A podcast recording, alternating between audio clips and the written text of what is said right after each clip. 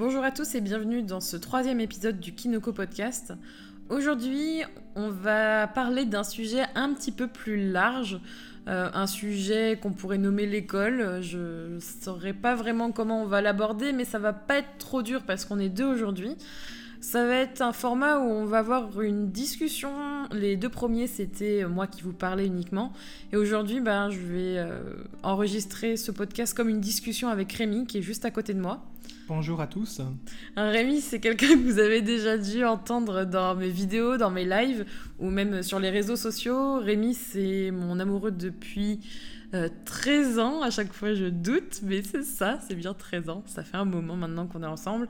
Et euh, c'est aussi mon partenaire euh, de boulot, parce que depuis deux mois et demi, Rémi travaille avec moi dans mon entreprise et du coup c'est vrai qu'on partage beaucoup de choses ensemble et on a toujours eu des discussions intéressantes parce que sur certaines choses on est plus ou moins, comme beaucoup de personnes plus ou moins D'accord Et puis sur, euh, sur d'autres, ça nous permet d'aborder la vie de façon différente et puis euh, d'avancer, de nous enrichir grâce à ça. Donc aujourd'hui, on va parler de l'école euh, suite en fait à un podcast qu'on a écouté tous les deux bah, dans, en retour du train d'ailleurs de Paris. On rentrait de Paris et, et, dans le train, on a écouté un épisode de Transfert, un podcast qu'on aime beaucoup tous les deux. Mm. Et dans cet épisode, il était question notamment, enfin en tout cas dans l'introduction de cet épisode, il était question des rapports à, l'école. Et dans l'introduction, la personne euh, a utilisé une phrase qui a tout de suite résonné en moi. Elle parlait en fait euh, de toutes les petites tortures que l'on peut infliger aux enfants à l'école. Et euh, c'est une phrase qui a vraiment résonné en moi, dans le sens où, dans le sens où je trouve que c'est vraiment ça. Quoi. j'ai l'impression que l'école, l'école implique euh, des tas de petites tortures et, des petites humiliations en fait qui, qui ont au final un, impact important sur la vie euh, que l'enfant est en train de construire et sa personnalité d'adulte qui mm. arrivera ensuite. Mm. Et c'est tout, ça demande tout un travail, parfois très compliqué, et parfois en fait de toute une vie en fait, de, mm, de devoir se libérer de toutes ces tortures qu'on nous a infligées et de toutes ces humiliations. Donc euh, en plus on est dans la période vu qu'on est au mois de septembre et que c'est la rentrée. Ouais, on fait un podcast totalement euh, thématique. On adore surfer sur la vague de la saisonnalité. Euh. Non mais voilà, c'est vrai que bon en ce moment on parle beaucoup de l'école, donc évidemment mm. On peut s'interroger sur la question et, et, je pense que le sujet est vaste et qu'il y a pas mal de choses à dire sur cette question. Oui, totalement. Quel rapport tu as avec l'école? Quel rapport tu as eu avec l'école?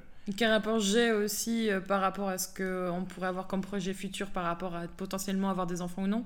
Et hum, j'avais aussi envie d'aborder euh, ce sujet-là, euh, notamment sur un aspect peut-être plus spécifique par rapport à ma carrière professionnelle, parce que vous, pour, pour celles et ceux qui me suivent depuis longtemps, pas uniquement via ce podcast, euh, beaucoup m'ont demandé quels ont été les types, le type d'études que j'ai faites par rapport à mon choix de vie, ma carrière.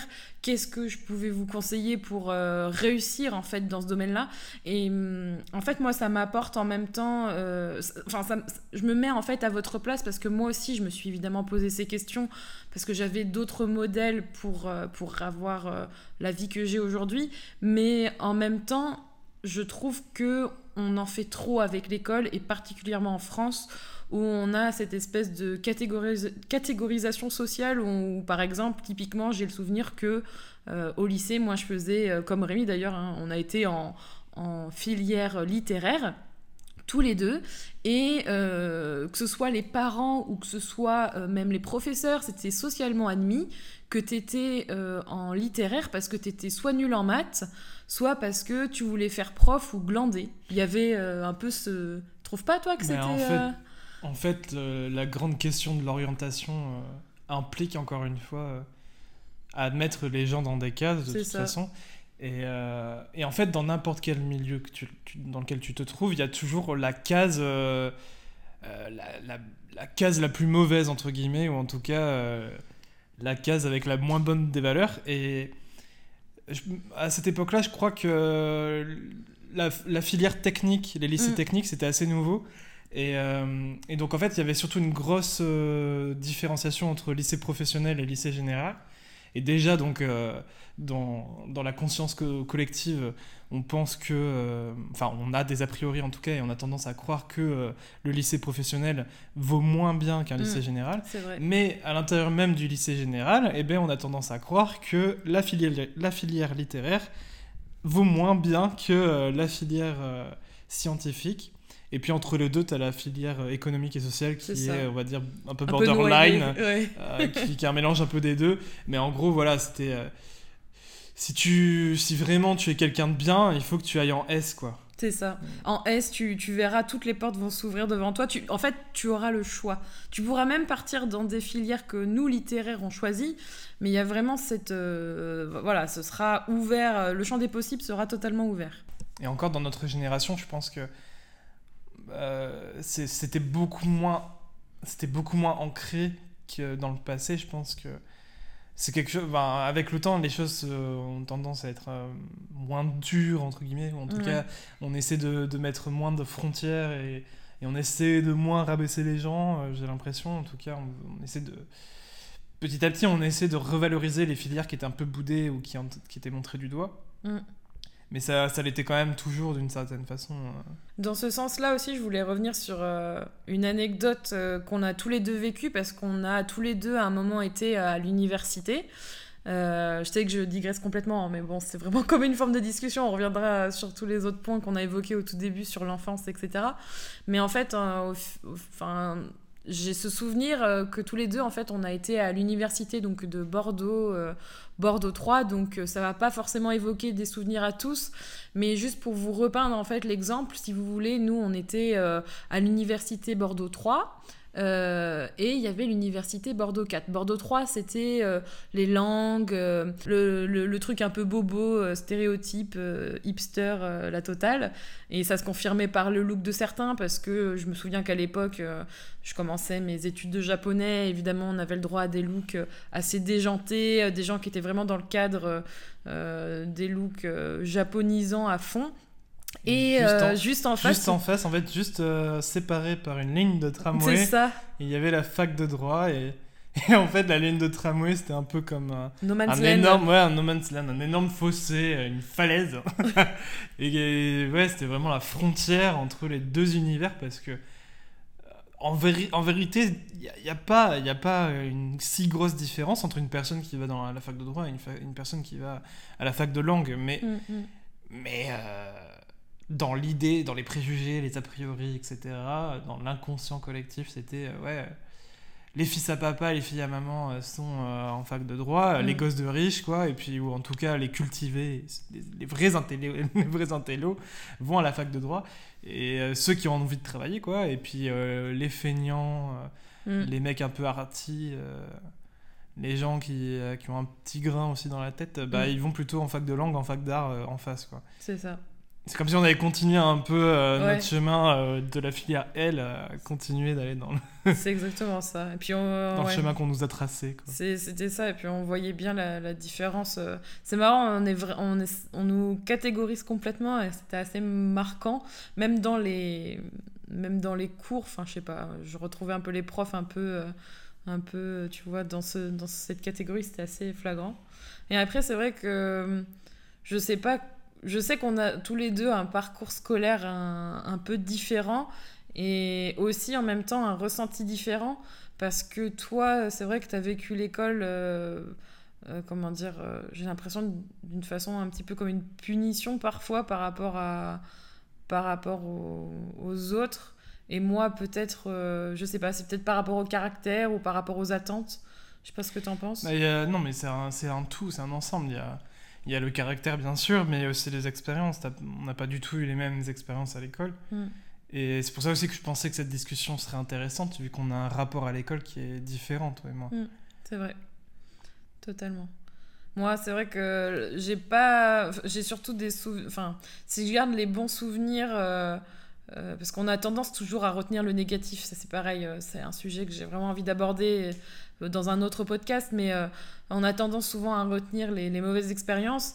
Et euh, pour ma part, j'ai énormément changé d'école, que ce soit depuis la maternelle jusqu'à euh, bah, jusqu'à jusqu'à l'université, à la fin de mes études.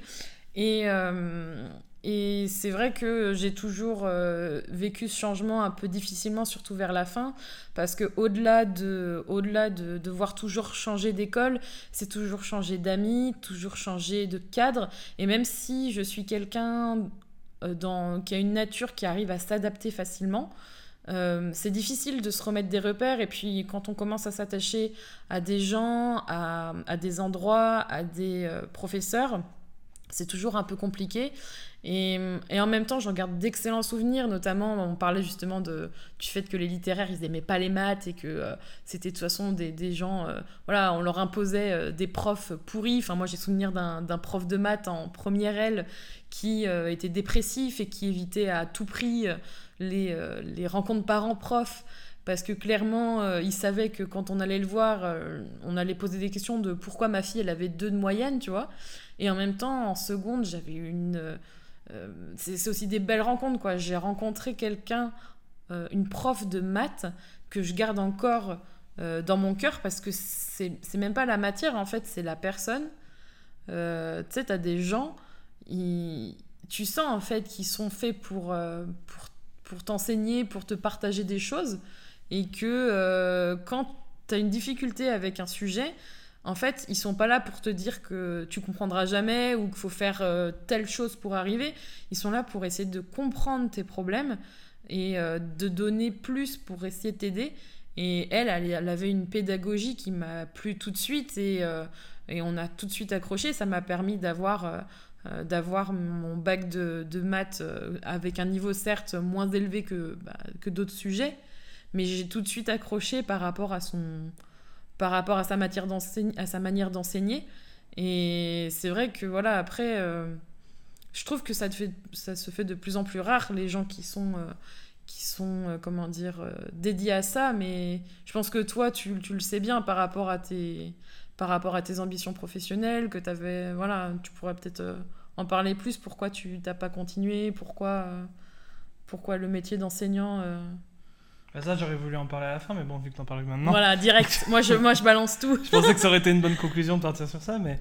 Enfin, j'ai pas les chiffres sous les yeux, et j'ai pas les mm. statistiques, j'ai pas fait des recherches, mais euh, il me semble évident qu'il y a de moins en moins de personnes qui sont intéressées pour devenir professeur, ou en tout cas, il y a de moins en moins de personnes qui se présentent au concours, il y a de moins en moins de personnes qui, qui deviennent professeurs. C'est ça.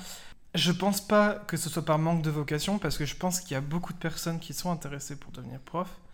Mais euh, c'est vraiment symptomatique de, de, l'environnement de l'école, euh, de l'expérience aussi, hein, de sa propre expérience, de son propre vécu à l'école, mais, euh, mais aussi de l'expérience actuelle. Quand tu vas à l'école, je veux dire, les classes, bon, c'est quelque chose qu'on entend tous les jours et depuis longtemps maintenant, mais, mais les classes surpeuplées, entre guillemets, où il y a 30 mm. ou 40 élèves dans une seule classe, dès, dès, le collège ou parfois même dès la primaire, c'est révoltant et tu tu, tu imagines mal, euh, enfin tu vois mal et tu, tu, c'est improbable de voir un prof faire son métier correctement avec euh, un tel, euh, une telle circonstance. Enfin, c'est pas possible. Donc il y a déjà ça et puis après, bon ben, de plus en plus, on est en train de mettre des limitations pour devenir prof aussi et, et c'est mm. à la fois paradoxal et et, en même temps, on sait que ça, parce qu'il y a aussi le statut fonctionnaire, donc bon, il y a tout un côté politique et tout. Euh.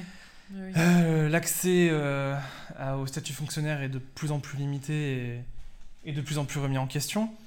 Donc je pense qu'il y a ça aussi. on essaie de, de, faire un entonnoir au maximum mm, mm. et d'empêcher le plus de personnes à atteindre ce, statut. Ça. Et, et voilà, au début, ben, au début, on demandait un diplôme enfin, pas un, pas un diplôme tant élevé que ça pour être professeur. Aujourd'hui, on en demande toujours plus.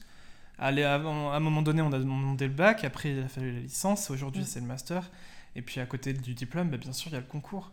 Et, et je, je, trouve que on essaie. Bon, après, évidemment, mon caractère est, et aussi là, on va me dire que je suis peut-être pas assez travailleur, que, que je, je, suis quelqu'un qui a tendance à laisser, euh, à, baisser les bras et tout ça. Bon, bref, ça, je peux le comprendre tout à fait. Et des personnes qui sont plus rigoureuses ou en tout cas qui ont plus de hargne mm. et, euh, et, qui, en veulent, et qui en veulent, y arriveront. Mais je, je, trouve que le système de concours sont là aussi pour euh, un peu dépiter les, les les étudiants et mm. les personnes qui voudraient atteindre ce métier. en tout cas, c'est très décourageant. Et, et toi, du coup Et donc, c'est. Ouais, voilà. Je, en tout cas, c'était une des raisons pour lesquelles je ne suis pas devenu prof au final, alors que c'était quelque chose qui vraiment me tenait à cœur. Mm. Oui, je me souviens que, enfin, depuis qu'on se connaît, c'est ton envie de transmettre et de, de devenir professeur, c'était quand même quelque chose qui te. J'ai qu'un mot en anglais qui ressort, mais qui te drivait. Genre, c'était bah, c'était un but, quoi. C'était mon indo. C'était non indo. non, mais voilà, ça a toujours été le cas. La, la soif de transmission, c'est quelque chose de fort en moi et qui l'est toujours. Et euh, je me suis juste, en fait. Euh, je me suis fait euh, une raison. Je me suis fait une raison sur, sur le fait que bah, pour transmettre, il n'y a pas que le métier de professeur, ou en tout cas, tu, tu, peux transmettre des choses sans pour autant le faire à travers ton métier, mm. et qu'il y a plein de façons différentes pour faire de la transmission. Et euh, bon, bah, si t'es pas prof, c'est pas grave. Et, toi, l'école, enfin, le fait de ne pas devenir professeur, euh, si tu devais citer juste, euh, je sais pas moi, deux, trois raisons pourquoi t'as pas été plus loin, il doit bien y avoir, je sais bah, pas moi. Comme je l'ai dit là, mais euh, si, si, on en vient à mon propre vécu, euh, bon, bah, d'une part, il y a la limite euh, du diplôme parce que les diplômes sont faits aujourd'hui d'une façon. Je sais pas si c'est un réel objectif pour les concours de décourager les personnes qui, qui les tentent, mais pour moi, en tout cas, voilà, ça me semble être un effet de ces concours. le fait que tu as des places limitées et, et que, bon, bah, pour moi, c'est décourageant déjà, d'une part. Mais les diplômes en eux-mêmes le sont aussi parce que Enfin, moi, voilà, je pense que je suis aussi quelqu'un qui n'est pas fait pour euh, la scolarité. Mais c'est quelque chose que tu as découvert sur le tard, parce qu'au final, c'est quand même un truc que, que tu avais envie de bah, faire. J'ai fait des études longues, je me suis lancé dans des études longues, alors que j'ai le sentiment de ne pas être fait pour la scolarité, donc c'est très paradoxal. Bah oui, c'est ça qui est intéressant. Euh, voilà, je pense aussi que j'ai un rapport un peu compliqué avec l'école. Mais bon, je suis pas, je pense que je, voilà, je suis pas fait pour entrer dans le moule de la scolarité en tout cas de cette scolarité-là qu'on nous propose en France. Et, euh, et, pour moi, donc les diplômes qu'on nous propose, en tout cas qu'on nous impose, on n'a pas le choix. Si tu veux faire certains métiers, tu es obligé d'avoir ce diplôme. Si tu veux être prof, mais je veux dire vraiment prof dans un établissement scolaire, privé ou enfin public, euh, tel que tu l'as connu toi euh, dans ta vie, eh ben il faut que tu aies ton diplôme de master, que tu passes ton concours, et là, tu peux être professeur. Après, il y a des façons euh, y a des, Après, il y a des façons détournées. Par exemple, si tu as plein de gosses, c'est bon, tu peux être prof, après, tu peux passer ton concours. Ça, c'est d'autres questions, mais bon, bref, pour en revenir au diplôme, en tout cas, euh, ce qui me gêne beaucoup, c'est que peu importe le diplôme que tu veux faire, il y a toujours, il y a toujours des matières qu'on t'impose. Tu ne choisis pas vraiment ton cursus au final. T'es pas t'es pas acteur de ton cursus. Ouais, c'est vrai. Ça, je suis tu as, beau vouloir faire. Euh, bon, moi en l'occurrence, je voulais faire des études d'anglais.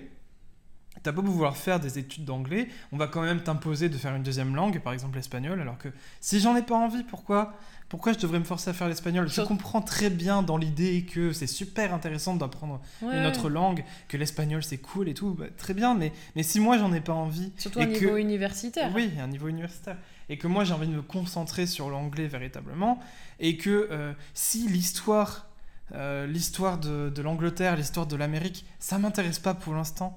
Pourquoi est-ce que je dois m'imposer ça, m'imposer une rigueur euh, oppressante au possible? Parce que évidemment, bah, ça, va, ça va jouer hein, pour la suite. Si tu veux continuer dans ton diplôme, si tu veux l'obtenir, eh ben, il va falloir que tu aies un excellent niveau dans ces matières-là. Et si tu n'en as rien à faire de l'histoire, et et il faut arrêter de me dire. Euh, enfin, je veux dire. Euh, on peut s'en énerver là. Ah oui, non, mais parce que ça m'a touché, ça m'a touché moi personnellement, et que c'est quelque chose que j'ai eu énormément de mal à vivre, et, et aujourd'hui, bah, je, je, je m'en veux à moi-même et j'en veux euh, au système. Mais je comprends pas pourquoi on impose ça aux gens. Je comprends pas pourquoi on, leur impose plein de limitations alors que la vie déjà en elle-même t'impose des limitations dès que tu nais. Tu vois Donc là en plus c'est les gens qui t'imposent des trucs et, donc tout cet aspect-là de tu veux être prof d'anglais, euh, on va te faire croire que tu as besoin de l'histoire de, ces pays-là. Et, et, encore une fois, je peux comprendre en quoi c'est intéressant pour mieux comprendre une culture, pour mieux comprendre une langue, mais pour enseigner une langue, je suis désolé, t'en as pas besoin. Mm. Et euh, on aura beau me dire, ouais, c'est super cool. Moi, j'ai adoré l'histoire euh, à l'université, à la fac, des profs actuellement qui enseignent l'anglais. Euh, je, peux concevoir que ça peut être mm. utile dans des cours, mais dans ma propre expérience, tous les profs d'anglais que j'ai eu, aucun ne, m'a fait des cours sur l'histoire. Donc à quoi, à quoi ça leur a servi? Ça mm. leur a sans doute servi pour leur culture personnelle, pour pour euh, leur propre expérience d'apprendre à l'université l'histoire. Oui, voilà, mais voilà, ça doit découler de ton propre choix et je pense que c'est beaucoup plus intéressant que tu en deviennes l'acteur de cet enseignement plutôt que tu le subisses comme ça euh, et que tu n'en aies pas le choix. Et du coup, euh, sauf qu'en fait, tu es obligé, si tu veux être prof d'anglais, il faut que tu subisses cet enseignement. Moi, j'avais j'avais une prof d'anglais en seconde, je me souviens, qui m'a dit clairement que ce qu'elle avait appris pour devenir prof, donc mmh. exactement ce que tu es en train de décrire, elle ne pouvait pas le restituer ou l'utiliser parce que de toute manière, c'est pas ce qu'on lui demandait. Donc c'est quand même ironique. On nous apprend des choses, on, nous apprend des choses qui nous servent pas. C'est comme là, je, lisais sur Twitter il y a pas longtemps mmh. des trucs super concrets. Pourquoi on n'apprend pas à l'école à, euh, à remplir une feuille d'impôt, à remplir, enfin, des, des, choses du concret en fait. Enfin, c'est comme une langue. Du quotidien. Voilà, du mmh. quotidien, des choses qui vont vous servir pour de vrai des, des trucs. Mais ça, euh, après, personnellement, bon, c'est pas un réel problème pour moi. Euh, pour moi, du moment que ça découle d'un véritable choix, que toi, que toi, tu te diriges vers quelque chose de concret, c'est comme les du quotidien, secondaires, les, que ouais, non, mais que tu te diriges vers des enseignements du, du quotidien entre guillemets, comme remplir la feuille d'impôt, enfin, des choses concrètes, on va dire, ou que tu te diriges plus vers de la théorie ou, euh, ou de l'histoire, etc. Mais du moment que ça découle de ton propre, que ça découle de ton propre choix, voilà, je comprends. Et, euh, et là, en l'occurrence, euh, en fait, il y a aussi la question de, pour obtenir un diplôme, il faut que tu aies fait un certain nombre d'heures, tu vois, dans tes cours. Et du coup, j'ai l'impression qu'en fait, quand on va faire un cursus universitaire, eh ben, les personnes qui vont choisir le programme, ils vont dire tiens, on va leur mettre des heures d'histoire, des heures de trucs, parce qu'en fait, au final, ils savent pas quoi foutre dans leur putain de cursus. Mais alors, est-ce que ce serait pas plus simple de laisser un truc complètement ouvert et l'étudiant, il choisit lui-même comment il va remplir son planning, tu vois. Et au mm. final, il aura fait le nombre d'heures dont il a besoin. mais, c'est lui qui, qui, fait à la carte. Évidemment, ça, ça implique un, un énorme, euh, un, énorme problème logistique. et ça doit être super compliqué à gérer pour, pour l'emploi du temps des profs, des ah salles et tout. Je comprends euh, le nombre d'élèves dans, dans, chaque truc. Mais on le fait pour les options. Je veux dire, c'est plus, plus restreint et c'est pas complètement ouvert, mais on te laisse par exemple un certain nombre d'options que tu vas pouvoir choisir. Mais euh, dans l'idéal, moi je verrais bien un truc complètement ouvert. Et puis si tu as envie de mettre de la philo, ben t'en mets. Si tu as envie de foutre des trucs. Ouais, mais regarde, ça, pose un, ça pose un souci même plus profond. Parce que ça, c'est même dès le, dès le départ. Mm. En fait, c'est mettre la personne, enfin la personne, l'apprenant, mm. au milieu en fait de son, de son apprentissage. Bah, ça veut dire que c'est ça. Mm. Mais en fait, notre système, et même je sais même pas s'il existe un système comme ça, euh, j'en sais rien.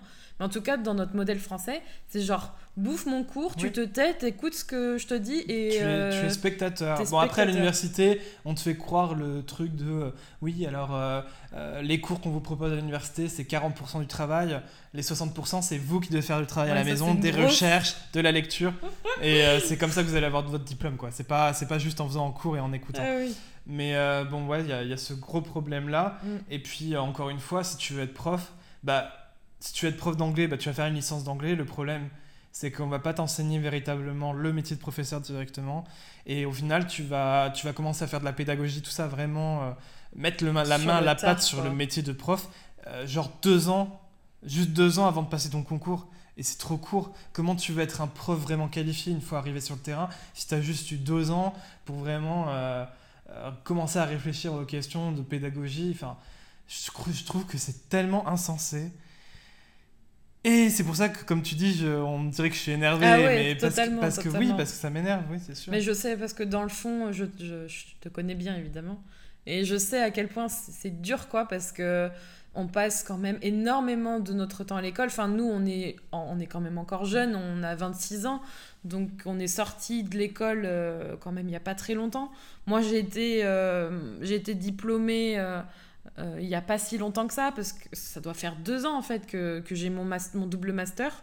Voilà, pareil, je dis double master parce que ça, c'est un sujet aussi que, que je voudrais évoquer. C'est on, on, glorifie, on glorifie le diplôme combien de fois, euh, combien de fois j'ai eu la sensation de faire un diplôme parce que je devais le faire euh, pour avoir un salaire? Parce qu'en France malheureusement c'est mon sentiment j'avais en fait ce but d'avoir un bac plus 5 qui soit euh, reconnu par l'État reconnu par l'État parce que cette reconnaissance me permettra d'être rémunéré à ma juste valeur ce qui est totalement aberrant parce qu'au final aujourd'hui euh, est-ce que ça me sert d'avoir un bac plus 5 sûrement parce que ça légitime au regard de la société de mes clients une certaine compétence et que là on parle beaucoup de négatifs mais évidemment qu'on apprend plein de choses intéressantes à l'école et que évidemment ça nous ouvre des portes. Mais dans un autre côté pour ma part en tout cas j'ai quand même eu la sensation très forte et je pense qu'elle est partagée par beaucoup de personnes qui font des écoles notamment euh, parce que là, on n'est plus dans le, on n'est plus dans le système euh, public où normalement l'école est quand même en grande partie gratuite, même s'il y a des frais de scolarité, c'est un autre sujet. Mais pour les écoles de commerce, on va payer de 5 à 10 k, 10, 000, 10 euros l'année. Et du coup, pour moi, j'ai vraiment, euh, même si je sais que ça a un coût, c'est une école privée, mais j'ai vraiment cette sensation des fois d'acheter mon diplôme, d'acheter en fait à crédit euh, mon, euh, mon niveau de salaire. Parce qu'au-delà d'avoir des compétences et une expérience et une ouverture de réseau, etc., j'ai quand même eu cette sensation d'un côté d'acheter mon diplôme. Bah, c'est dramatique. C'est un peu le. Enfin, je, veux, je suis pas là en mode euh, critique de la, de la mondialisation, mais c'est un modèle qui vient un peu des États-Unis, quoi. c'est pareil, tu allais dans les grandes écoles, et puis bon, bah, quand tu sais que ton diplôme il vient de Harvard ou, de je ne sais quelle école euh, surcotée, bah, c'est bon. Mais d'un autre côté. Et donc, d'une certaine façon, oui, tu as acheté ton diplôme, même si tu même si as bossé pour l'avoir et tout ça. Euh, enfin, c'est mal. Et d'un autre côté, tu vois, on dit que, euh, on, comme tu dis, on glorifie les diplômes, et d'un autre côté, dans la vie réelle, en pratique bah, quand t'es surdiplômé, bah, t'es dans la merde parce que tu trouves pas de boulot, parce que les entreprises. Elles en ont pas besoin de ça. Elles, en ont pas elles, ont... elles peuvent en avoir besoin, ou elles en ont pas besoin, mais c'est surtout qu'elles peuvent pas forcément te payer euh, par rapport à. À ce que tu mérites d'avoir. Ouais, totalement. Euh, et, ça te fout dans la merde. Et puis en plus, le, le gros souci aussi, c'est que j'ai l'impression que, en fait, notre modèle d'études, euh, notre modèle d'école, de scolarité, il est super ancien et, et, il est en décalage total avec le monde du travail actuel les entreprises actuellement, le, monde du travail nous demande de l'expérience de, de, l'expérience réelle sur le terrain, enfin euh, le côté pratique au final, alors que l'école, elle nous met à fond sur la théorie, toujours plus de théorie et euh, on éloigne le plus possible la pratique. Et euh, mm, c'est vrai. Et donc en fait, on est dans une merde pas possible parce qu'on est donc sur ce modèle à l'ancienne et qui est en décalage total avec le monde du travail et le monde de l'entreprise actuelle. Et, en fait, une fois qu'on a terminé donc notre cursus, eh ben on répond pas à la demande.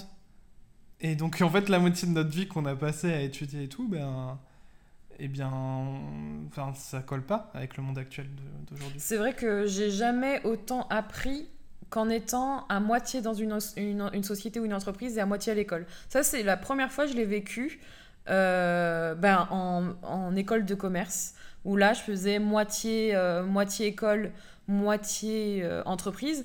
Et c'est aussi ce, que permet, je pense, une école privée en soi, parce que ça demande d'appliquer tes connaissances. C'est pour ça que j'ai adoré, c'est que j'ai pu appliquer tout ce que j'ai soit appris par moi-même, soit appris à l'école, ou les deux à la fois, dans un cadre professionnel, certes, toujours pas très valorisé par rapport à l'aspect pécunier de la chose.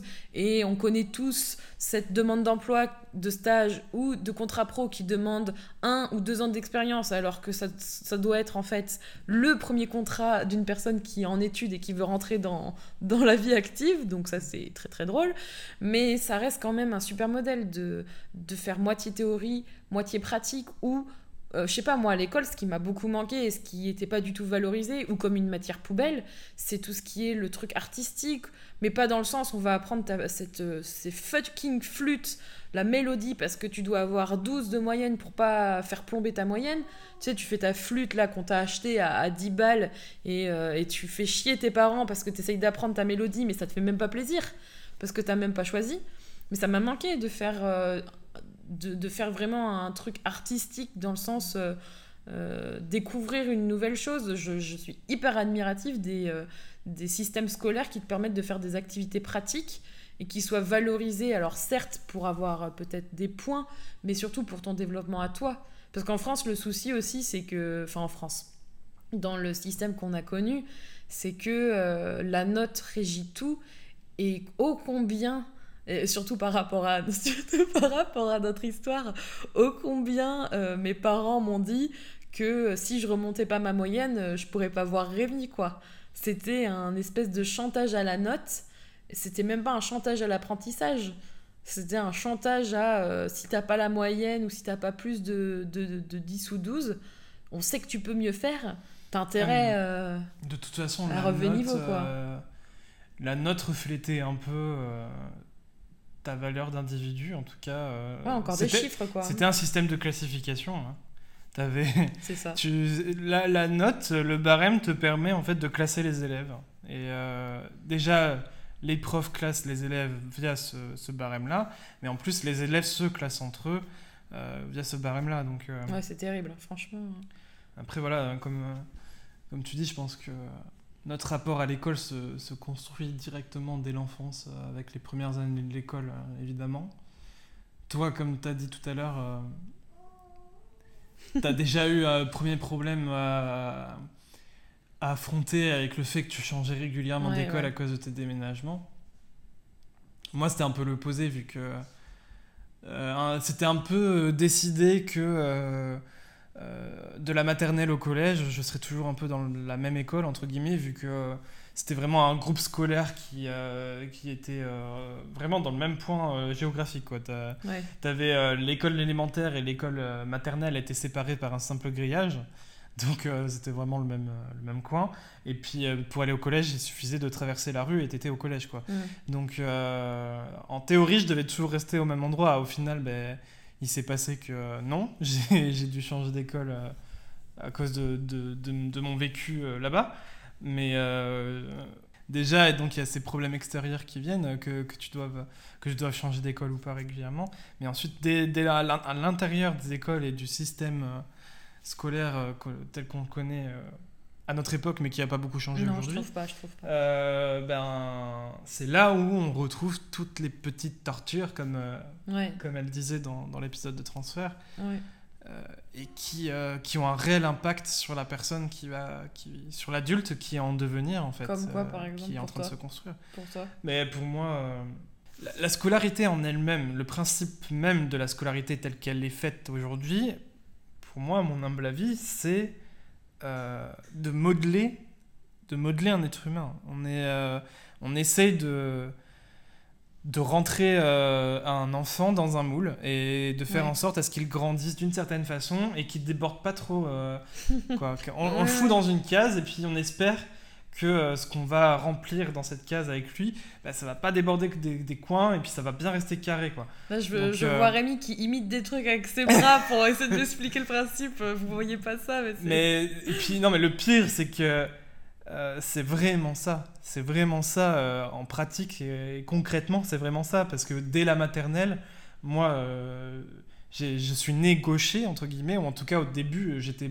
beaucoup ambidextre et j'utilisais mes deux mains. quand tu essaies encore de découvrir avec quelle main tu, tu, es plus dominant.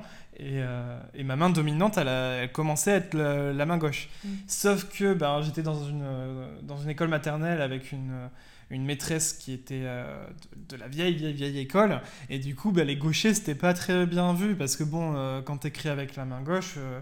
Euh, alors, je sais pas d'où ça vient cette idée. Mais, oui, je comprends pas trop. Non mais tu, tu aurais tendance à salir un peu. Ah, c'est dommage. Salir ce que t'écris, je sais pas. Enfin, c'est. En, tout cas, c'était pas très bien d'être. Ouais. Et donc, dès ces premiers moments où, euh, où, tu rentres à l'école, eh ben on m'a imposé la main droite. Donc à chaque fois que j'utilisais la main gauche, eh ben je, me, je, me tape, je me prenais une claque, quoi. Je me prenais, on me tirait les oreilles ou, euh, on, me retirait euh, le crayon que j'avais dans la main et il fallait non, j'utilise la main droite. Et donc eh ben, j'ai fini par devenir droitier. J'ai fini par rentrer dans cette putain de case parce que ben, hein, au bout d'un moment ça rentre. Donc ouais, ça c'est pour moi c'est vraiment une petite torture, hein, ça c'est sûr. Et ça commence comme ça, doucement. Après, bon, bah, il y a tout le côté aussi. Doucement, faut, faut pas. Euh, bah... Ça reste quand même une certaine violence. Ouais, mais tu vois, c'est systématique aussi. Hein. c'est pas. Je veux dire, c'est pas non plus. Euh, enfin, je veux dire, c'est pas non plus un coup de pied au cul. On va pas non plus te faire une réelle torture entre guillemets. Tu vois, même si c'est euh, de la violence physique quand même, parce qu'on te, tire, on te tire les oreilles, par exemple. On, on, te met une tape sur la main. Mais mais c'est pas pour moi voilà c'est pas une réelle torture comme on peut l'imaginer le mot torture c'est très fort quand même mm. tu vois et, du coup... et donc ça commence comme ça et puis ensuite, eh ben, il y a tout le reste. Je veux dire, par exemple, on t'apprend à ne pas déborder quand tu crées. Ah, les coloriages. Le coloriage, oh, très important. Il faut pas dépasser les lignes. Oh là là. Il faut pas. Ça, je m'en souviens. Je me souviens très nettement d'une image où j'attendais qu'on vienne me chercher, tu sais, après la maternelle où, euh, tu sais, tu fais du coloriage Mm. là. Je me revois avec mes crayons turquoise en train d'essayer de, de colorier un flocon de neige. Et, euh, et en fait, je commence et tout, puis je commence à déborder. Mm. Et je m'arrête et j'en fais un autre. Oui, Parce qu'en fait, tu on- te dis c'est pas bien. compte-. En fait, on se rend compte déjà que dès la maternelle, on met une pression énorme sur les gamins en mode il faut pas dépasser. C'est pas bien, c'est pas bien de dépasser. Et euh, bon, ben forcément, en fonction du caractère, t'as des enfants qui vont plus ou moins se mettre la pression. Il y en a, ils vont, ils vont s'en foutre. Ouais. Et puis t'en as non qui vont pas s'en foutre. Et ça, ça va c'est devenir une, insinueux. en Ouais, fait. ça va devenir une vraie Ouais. pression. Après, bah, tu continues à, à grandir et puis tu arrives, en école élémentaire et puis là, on t'apprend à, à écrire et il faut vraiment faire les bonnes boucles. Quoi. Il faut, faut vraiment avoir la, la police standard de l'écriture. T'as pas le droit. T'as pas le droit d'avoir ta police à toi, quoi. Faut vraiment que ce soit la même écriture que dans le cahier. Parce que si c'est pas la même écriture, c'est pas bien. Oula, Même on, si t'as- on sent le Rémi qui a Mais- pas réussi à faire la lettre E. Ah non, mais moi j'avais une écriture de patte de mouche de merde, euh, j'écrivais très mal. Et tu vois comment tu parles de ton écriture aujourd'hui? Parce que tu. Mais parce que c'est ce qu'on m'a dit, c'était Ouais. une très mauvaise écriture. Et, euh, et même aujourd'hui, euh, j'ai pas une, cré- une écriture particulièrement euh, belle. euh. Oui, parce que Mais- tu considères comme tel, mais euh, tu c'est lisible, je veux dire. Oui, c'est lisible, voilà. D'ailleurs, je, je- c'est une, anec- une anecdote qui me fait un peu sourire parce que je me souviens que euh, c'était au lycée, il me semble. Euh, ben, J'avais un camarade de classe, un ami, euh, qui lui euh, mettait beaucoup d'efforts sur, sur l'écriture et il avait en effet une très belle écriture, limite calligraphiée. Mm. Enfin, il avait vraiment, il avait recherché quoi. Il avait travaillé son écriture et d'une certaine façon, voilà, je trouvais que c'était bien parce que il cherchait pas à standardiser son écriture, il cherchait pas à correspondre à- au modèle du cahier, au modèle du livre, mais euh, mais à créer vraiment son, son modèle d'écriture. Mais euh, au final, les profs lui disaient que son écriture était pas très lisible. Parce que, bah parce que c'était Ah très oui, stylisé et c'était très. euh, ouais, c'était en italique. Enfin, Ouais. c'était un peu spécial. Et moi, moi mon écriture était euh, lisible. Bon, en tout cas, j'ai jamais eu la remarque que mon écriture était lisible, même si elle était pas très belle et que euh, c'était un peu pas de mouche, quoi. Mais, mais elle était lisible. donc c'est vrai que c'est une anecdote qui me fait un peu sourire. et, euh, et voilà, donc on continue, euh, on continue comme ça avec l'écriture. Et puis il y a la lecture aussi. hein, Ah oui, la ça. lecture. euh. Mm. Bon, c'est là où j'ai commencé avoir mes difficultés parce que j'ai, euh, on a découvert que j'étais dyslexique.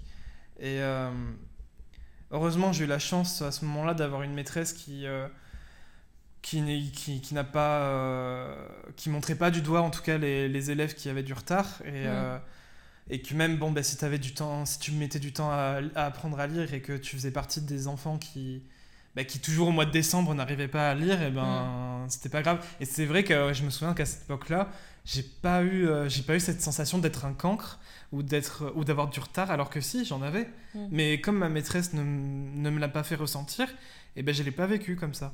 Donc euh, j'avais moins cette pression. Et au final, oui, j'ai appris à lire. Et ça a pris du temps, mais, mais j'ai appris à lire. Mm. Et euh, puis voilà, donc il y a, il y a toutes ces petites tortures que les profs t'imposent. Et puis alors, je me souviens, du coup, les, les profs qui sont vraiment sévères, tu sais, et puis je me que tu sais qu'ils ont vraiment de grosses attentes et il faut vraiment que, tu, que toi tu débordes pas de la case avec eux. Mm. Je me souviens qu'à chaque fois que les profs, que ces profs-là, ils, ils traversaient la, la classe et Ah oui. allaient de rangée en rangée, Oui. et que je savais que quand ils arrivaient euh, À mon niveau. niveau, derrière mon dos, là je commençais à frissonner, mais parce que euh, vraiment c'est physique quoi, tu, tu ressens un, un mal-être tellement fort que ça en devient physique, et vraiment j'avais des frissons quoi, et je me sentais pas bien. Et euh, je, me, et- je me rends compte que. Enfin, je me rends compte de ne pas avoir. Enfin, enfin moi, moi j'ai vraiment le, le, le côté. euh, l'autre côté de la face, parce que Mm. j'ai jamais euh, vraiment eu de difficultés à l'école. Au contraire, j'ai toujours surfé sur la vague, en gros. J'ai jamais eu de soucis à, à apprendre. Au contraire, voilà, moi j'apprenais mes leçons en faisant 36 choses à la fois. Et je, je montais d'un cran si on me demandait d'en faire un peu plus, histoire de. En fait, juste de satisfaire la personne. Mais ça me satisfait même pas moi, ça, me, ça satisfaisait la personne en face. Et euh, toi, d'un côté, on, on te demandait beaucoup pour arriver à un certain standard. Et moi, je satisfaisais ce standard, mais j'allais pas plus loin en fait. L'école, elle, elle est vraiment pour. Enfin, quand tu en parles, euh, ça m'éclaire un peu parce que c'est- vraiment pour un, un unique modèle. Oui, voilà. On, on va pas voir euh, plus loin. On va ou- pas essayer à comprendre comment fonctionne un enfant. On va pas essayer à comprendre ce qu'ils aiment. on va pas essayer à comprendre ce qui leur intéresse, et puis on va, plutôt les tourner vers le standard, le standard de l'adulte qu'on aimerait qu'ils C'est plus facile pour eux. Les ah oui, c'est sûr que c'est plus facile. ça demande moins de temps, mais euh, mais du coup c'est beaucoup plus difficile pour les enfants. Alors que si tu t'intéresses à ce qu'ils aiment, ce qui, ce qui les intéresse, ben, peut-être que là tu peux développer euh, un réel euh, de réels points forts chez l'enfant et en faire, de, en faire devenir un, bon citoyen, entre guillemets, ou en tout cas un adulte qui se sentira bien en lui. Mm. Et, et pourtant, bah ouais, à l'heure actuelle, c'est ça. On essaye de te standardiser au maximum, et si on n'y arrive pas, et eh bien, euh, on te pointe du doigt vraiment, et t'es un cancre. T'es vraiment un cancre. Enfin, ceux qui ont des bonnes notes aussi, je me souviens euh, avoir euh, ouais, sous-évalué mes, mes, trucs. Hein. Ouais, mais alors, ceux qui ont les bonnes notes, c'est pas les profs qui vont, qui vont te pointer du doigt, à moins, que, à moins que tu sois un faux cul, entre guillemets, ou en tout cas un lèche-bot, celui qui est toujours en train de. C'est De, ouais, d'essayer de, de, grappiller l'appréciation du professeur. Euh, là, euh, parfois, certains professeurs n'aiment pas ça et du coup, essaient de remettre un peu. Parce que aussi, ce sont parfois des enfants qui ont euh, une grosse estime d'eux-mêmes. Donc, ça. J'ai pas envie d'utiliser cette phrase, mais parfois ça peut aussi leur faire du bien qu'on les remette un peu à leur place. Mais pour le coup, la plupart du temps, c'est pas les profs qui pointent du doigt ces enfants-là, mais c'est les enfants entre eux. Et, et ça, c'est une autre forme de torture aussi à l'école. Euh, mis à part tout le côté scolaire et tout le côté euh, standardisation des enfants via, via les profs, mais euh, il y a aussi les tortures que les enfants s'infligent entre eux. Et, ben, moi aussi, j'ai vécu ça. Oui, il y a une des choses qu'on a tous, voilà, on a tous vécu. Mais c'est dramatique, c'est dramatique. Mais voilà, il y a hein. beaucoup d'enfants qui, qui, qui, vivent, qui ont vécu de l'harcèlement. Moi, j'ai vécu un épisode d'harcèlement quand j'étais en école élémentaire. Et c'est là où j'ai dû changer d'école, justement. Mais euh, puis là où j'ai découvert aussi notre école, c'était une école privée, une école religieuse. Donc là, euh, tu, en plus de la standardisation euh, de, de, la scolarité, tu as aussi la standardisation des mœurs là. Attention, il faut. Alors, faut pas tenir la main, faut pas tenir la main du sexe opposé dans la cour. Hein. Et puis, faut absolument pas faire de bisous. Hein. C'est pas, c'est pas bien. Hein. enfin, il y, a tellement de choses comme ça. Je comprends. Et mais on a parlé quand même beaucoup de, on a parlé quand même beaucoup des aspects euh, assez négatifs, mais euh, moi j'aimerais quand même nuancer parce que l'école ça reste quand, moi, quand même pour moi une, une chance parce qu'on n'a pas tous cette chance encore aujourd'hui malheureusement d'avoir euh, l'opportunité d'apprendre à lire, apprendre à écrire, ah, apprendre à faire plein de choses, plein de compétences. Et alors je trouve que c'est une super chance de pouvoir euh, choisir, parce qu'on a quand même ce choix euh, de faire ce qu'on souhaite. Euh, après, je voudrais quand même répondre à celles et ceux qui me demandaient qu'est-ce qu'il faut faire pour arriver à ce que je fais aujourd'hui. Je pourrais développer un autre podcast ultérieurement parce que c'est vrai que là ça fait un long podcast pour aujourd'hui mais sachez qu'il n'y a pas une voie royale si je peux faire que, que, la boucle soit bouclée par rapport au début du podcast enfin de, cet épisode, euh, il n'y a pas de voie royale. Si un jour vous allez dans une, dans une filière technique, que vous avez sauté des classes, que vous avez redoublé, que vous faites un parcours, que vous arrêtez et que vous reprenez autre chose, euh, il n'y a pas de voie royale parce que de toute manière aujourd'hui, la plupart des métiers qui existeront dans 5 ou 10 ans, voire moins, n'existent pas. Donc de toute manière, c'est pas l'école qui va s'adapter plus vite, c'est vous c'est vous qui allez vous adapter plus vite. Je pense que de toute manière, aujourd'hui, il faut pas s'attendre à avoir un, de, l'aide. C'est triste, hein, mais il faut pas attendre non plus de l'aide des, autres et du système et de l'école pour avancer. C'est à vous de vous faire votre propre, votre propre euh, système, si je puis dire, vos, propres études, vos propres diplômes, et euh, de faire en sorte d'y arriver. Et je suis, euh, suis d'accord quand tu dis que bon, on a parlé de points négatifs et que l'école n'est pas entièrement négative. D'ailleurs, moi, je, je pense que mon rapport à l'école est très paradoxal à ce niveau-là. C'est que d'un côté, voilà, en effet, j'ai beaucoup d'expériences négatives avec l'école. Et, et, à tel point que euh, j'allais à l'école avec le mal au ventre, quoi. Et tous les jours, enfin, physiquement, j'étais vraiment mal, mm. quoi. Je, je, me faisais mal, enfin, je me faisais, je me forçais pas à avoir mal au ventre. Non, mais, tu t'avais mal. en me réveillant le matin, c'était très très souvent que je j'avais très mal au ventre, j'avais des nausées à, devoir aller à l'école. Et j'y allais. Mais. Euh, et puis, alors, il y avait aussi tout le côté où tu sais, quand t'as raté une leçon parce que t'as été malade ou quoi, ou euh, t'as pas fait ton devoir. Mm. Et ben moi, c'était à tel point, je me sentais tellement mal, c'était à tel point que je préférais ne pas aller à l'école, faire tout mon possible pour pas aller à l'école plutôt que de devoir affronter mon professeur et devoir lui dire j'ai pas fait mes devoirs. Et, et alors le pire c'est que c'est un cercle vicieux quoi, parce que bah, du coup tu retournes pas à l'école, tu ne fais toujours pas tes devoirs et, ça n'en finit jamais. Et c'est mais moi ça me, ce, truc ça m'a suivi jusqu'à la fac et, et, à la fac c'est notamment comme ça que j'ai pu rater euh, des, des matières entières parce que à force de rater des cours et de pas réussir à les rattraper parce que bah, parce que t'as pas forcément de lien avec tes camarades euh, de classe de cette année-là, ben, et eh ben, tu te fous dans la merde de plus en plus et c'est un vrai cercle vicieux.